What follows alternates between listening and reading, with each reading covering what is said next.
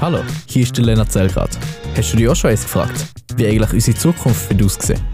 Die Roboter sind schon sehr selbstständig, wenn nicht sogar selbstständiger als wir. Find raus, wie auch du als Lernende den Alltag von morgen kannst verändern Ist es denn möglich, als Lernende in die USA zu gehen? Ja, theoretisch wäre das auch möglich. Wenn jetzt nicht gerade Corona wäre, dann wäre ich auch schon längstens dann gewesen.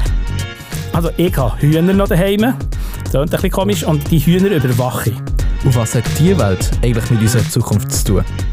In unserer neuen Miniserie «Bereit für morgen» wirst du in den nächsten vier Wochen nicht nur das erfahren, sondern auch herausfinden, wie die Lernenden bei Swisscom unsere Zukunft verändern und formen. Am nächsten Freitag geht's los. Aktiviert die Glocke auf Spotify, damit du den Start garantiert nicht verpasst.